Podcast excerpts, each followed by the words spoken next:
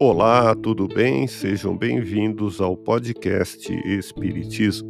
Aqui é o Paulo e vamos apresentar os fundamentos da doutrina espírita com o estudo da obra Resumo da Lei dos Fenômenos Espíritas, publicada em Paris em abril de 1864.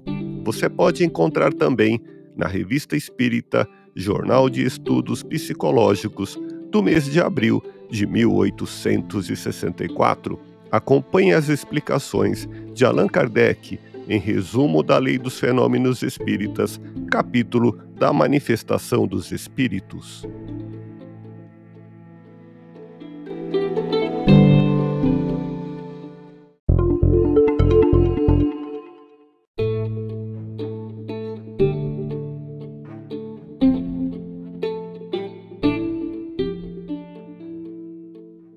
Em virtude da diversidade nas qualidades e aptidões dos espíritos, não basta dirigir-se a um espírito qualquer para obter-se uma resposta justa a todas as perguntas, porque sobre muitas coisas ele só pode dar a sua opinião pessoal, que pode ser verdadeira ou falsa.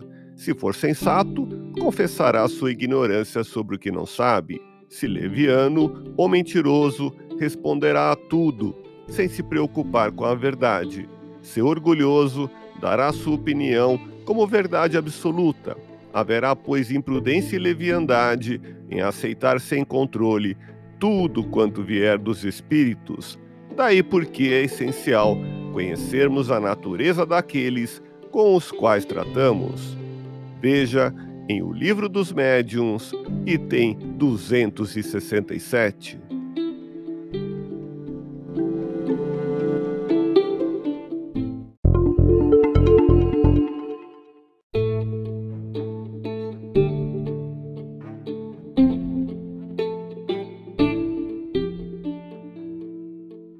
Reconhece-se a qualidade dos espíritos por sua linguagem. A dos espíritos verdadeiramente bons e superiores é sempre digna, nobre, lógica, isenta de contradição, exprime sabedoria, benevolência, modéstia e a mais pura moral. É concisa e sem palavras inúteis. Nos espíritos inferiores, ignorantes ou orgulhosos, o vazio das ideias é compensado quase sempre pela abundância de palavras.